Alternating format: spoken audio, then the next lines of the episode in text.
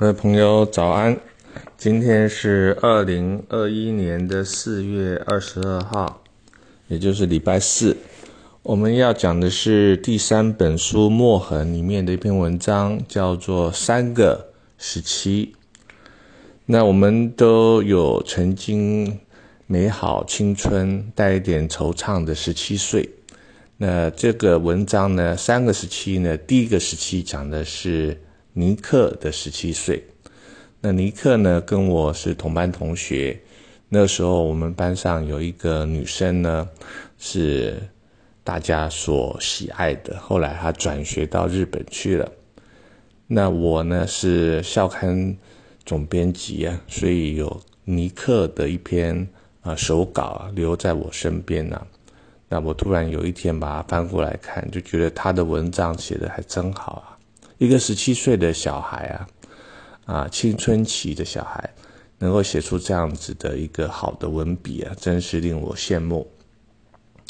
那我来念一下这篇文章。那年尼克十七岁，他是我几十年前的老同学了。最近因缘际会啊，读到他十七岁时的手稿，非常感动。那是一篇以笔名为文的短篇。他写给当时啊很喜爱的一个女孩。那年呢，这两位呢都是十七岁。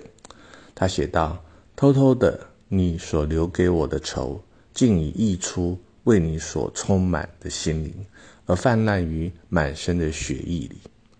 我不愿意为满身的愁来主题，怕往后再也尝不到这般的愁。”怕往后的你的影子在心里已经化为孤乌有，而往后的你已从我的心灵逃开，不再让我拥有你。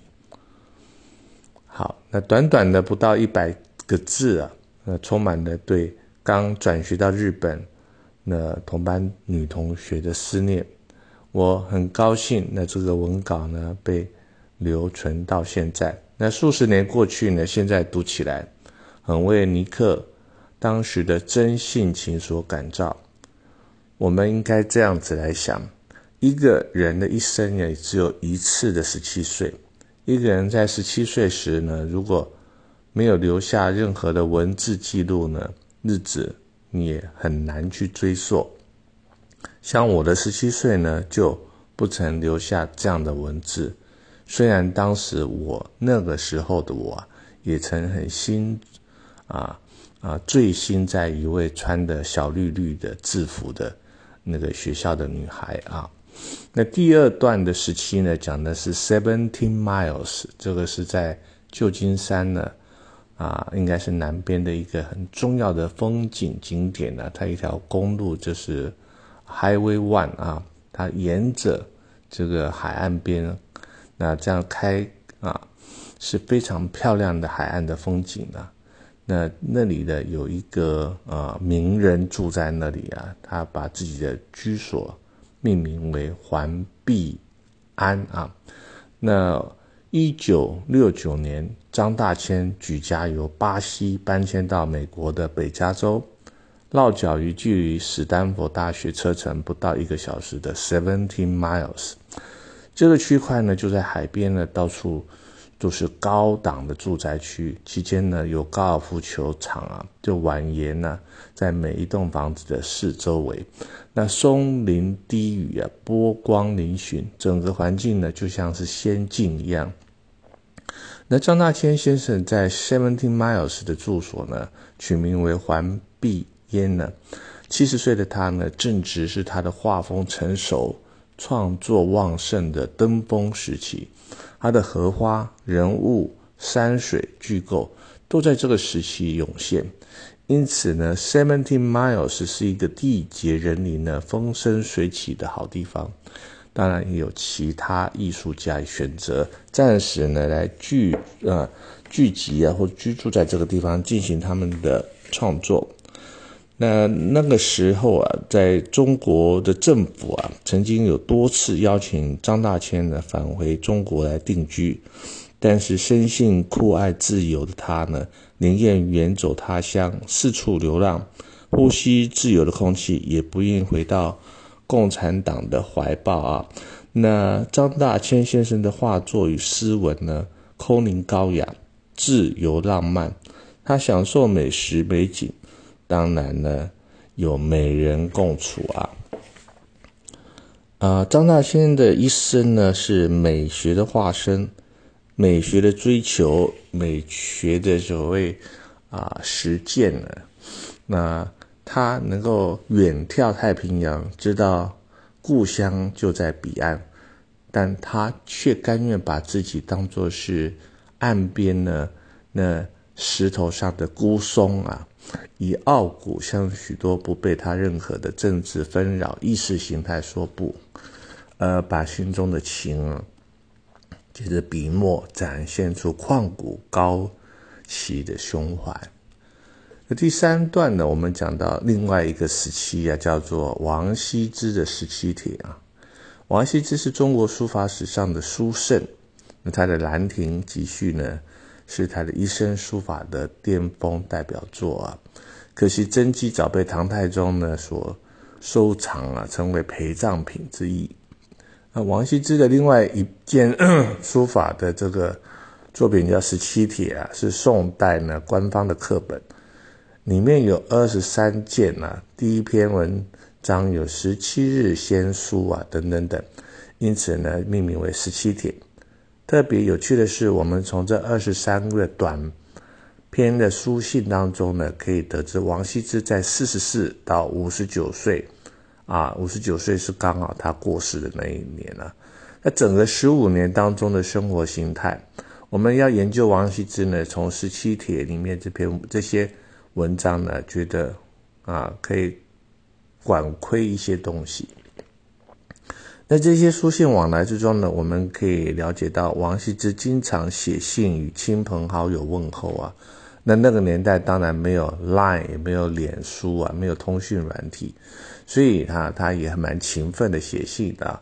那心中呢，他又向往有一天呢，能够到蜀国的问岭啊，也就是现在的四川的九寨沟去玩啊。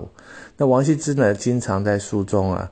啊，信中去问他的好朋友周老大周洵啊，那他大概有比王羲之啊大十岁，他就是在整个四川当呃省长啊，当了三十年了。那他常常在信里面问说：“周老大，蜀啊国这个地方呢，是不是有秦汉时代修筑的宫殿呢？是否可以找到当时的名将的后裔呀？是否可以看到汉代的书？”糖啊，与桂花是否有胡桃、沙果可以吃啊？那种种种这些文字的显示，王羲之啊，早呃对他早一百年前所发生的人事、时地、物啊啊这些历史啊感到兴趣。那我们都知道，王羲之所住的地方是江苏的绍兴。那对诸葛亮在成都呢经营。啊，十五年呢，努力治理建设，点点滴滴呢，也很细心在研究。那自西元一九零零年开始，那许多瑞典的、英国、日本的考古学家，陆陆续续到中国的楼兰古城呢。这个古城在相当于现在罗布泊的西边，去找一些很可贵的历史遗迹。他们挖出了相当于王羲之二十岁那个那一年，或是更早啊，也就是在魏，呃末的进出的这种残纸，一片一片的纸啊。那这些书法作品呢，是当时的官方书信，证明西域呢与中原的往来啊，在西元二五二到三三零这个时候非常频繁。而这些楼兰残纸呢，从上面所留的书法就可以推断出书法的艺术啊，早已非常的完美。它的字形风格跟王羲之十七帖的笔法呢，大致相仿啊，是是很类似的。亦可见当时的书信往来的这些文人呢，有极高的书法水平。难怪的，我们应该啊有一个结论呢，就是说王羲之成为。书圣呢是诗啊是历史的必然呢。那因为当时整个中国的文人呢都有非常高的书法造诣，他们书法啊的美啊，真的是到达一定很美的境界，而且也普遍啊。那距今一千六百年前呢，在楼兰这个古城拥有更早的文明啊，比如说有一位高加索美女的尸体，在一九八零年呢被人家发现了。那据研究，整个城市的消失啊，原因可能是水源的缺乏啊。那我们都知道，大自然的整个气候的变化会让这个某个区域突然间的缺水啊。那当然，台湾。这一两年来也是严重严重的缺水啊。那楼兰曾经是一个丝路必经的热闹的商城，但出土的文物呢，就佐证的是东西文化交流的一个力量啊。那中综合我们上面所讲的三段，讲到尼克，讲到王羲之，讲到张大千，我们可以下个结论说，说尼克的真。羲之的美啊，羲之的善，张大千的美，这三个时期的故事呢，看起来是独立无关，但是共通，但是它的共通点呢，他所谈的主角呢，就曾经很真诚的、认真的活过啊，他们有热情的温度，呃，留下的极光片语呢，值得我们从中的品味与学习。那或许。我们都已经远离了时期啊，不过呢，我们要活在当下啊，那做一个很认真、负责、有热情、有活力、每天很愉快啊的人。好，谢谢您的聆听。